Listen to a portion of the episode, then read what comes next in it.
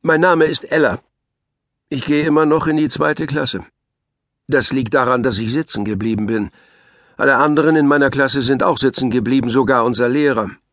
Uns Kinder hat die Direktorin sitzen bleiben lassen, weil wir am Ende des Schuljahrs das Einmaleins nicht konnten.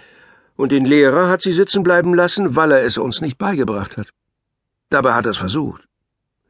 Aber unsere Klasse ist trotzdem nett. Und unser Lehrer auch. In letzter Zeit macht er uns ein bisschen Sorgen. Er verspätet sich dauernd.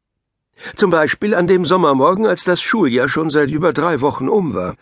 Da warteten wir mit unseren Eltern auf einem Landungssteg im Hafen und er verspätete sich, obwohl wir Punkt acht Uhr verabredet hatten. Wir, das war unsere Clique Mika, Timo, Hanna, Tina, Pekka, ich und unser Klassenrambo, der eigentlich Perti heißt. Die Sonne wärmte den Steg, an dem die Pekka Superstar verteut war.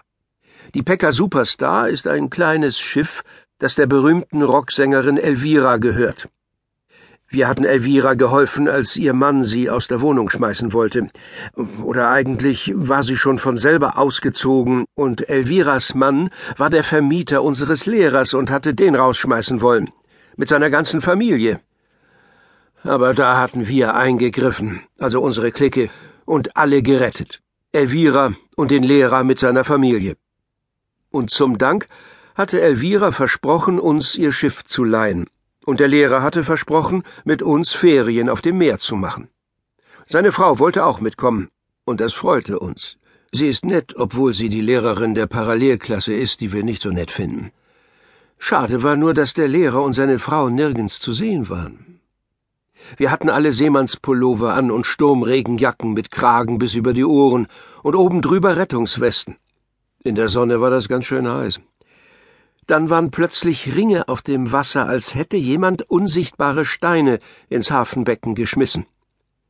Das sind Seeungeheuer, behauptete Mika. Seeungeheuer sind nicht so klein, wusste Timo. Timo weiß alles, er ist unser Klassengenie. Wahrscheinlich sind es Seeungeheuer Junge, sagte Mika. Seeungeheuer nagen einen ganzen Elefanten in einer halben Minute bis auf die Knochen ab. Du redest von Piranhas, sagte Hanna. Hanna tut immer ein bisschen erwachsen. Nein, von Elefanten, stellte Mika richtig. Noch ein Wort, und dein Elefant hat einen Knoten im Rüssel, drohte der Rambo. Sowieso leben Piranhas und Elefanten auf unterschiedlichen Kontinenten, wusste Timo. Sowieso ging's eigentlich um Seeungeheuer, brummelte Mika. Wahrscheinlich sind es ganz normale kleine Fische, sagte Tina. Tina hat für alles immer eine ganz normale Erklärung. Ich verstehe nicht, wie ganz normale kleine Fische einem Elefanten einen Knoten in den Rüssel machen können sollen, wunderte sich Pekka. Pekka ist unser Klassendödel, und wir hatten keine Lust, ihm nochmal alles von vorne zu erklären.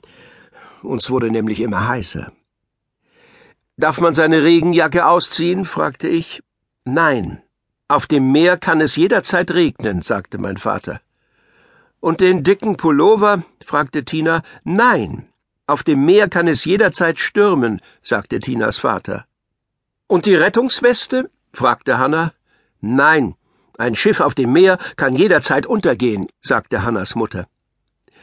Darf man wenigstens seine Mütze und seine Handschuhe ausziehen? fragte Mika. Nein. Hast du auch bestimmt deine Ersatzhandschuhe dabei? sorgte sich Mikas Mutter. Von mir kriegt jeder was auf die Mütze, der verlangt, dass ich was ausziehen soll, drohte der Rambo. Unser Sohn ist so fantasievoll, staunte sein Vater. Papa, darf ich mich ausziehen? fragte Pekka seinen Vater. Klasse Idee, rief Pekkas Vater begeistert. Dann fingen er und Pekka an, sich auszuziehen und merkten gar nicht, dass das Auto des Lehrers angekurvt kam. Erst stieg unser Lehrer aus dem Auto, dann seine Frau und dann noch eine Tante, die wir nicht kannten. Wenn man überlegte, dass sie alle drei auch ihr Gepäck und ihre Rettungswesten und einen Rettungsring mitbrachten, waren in dem Auto ziemlich viele Leute und ziemlich viel Gepäck. Erst recht, wo das Auto unseres Lehrers kaum größer ist als eine Streichholzschachtel.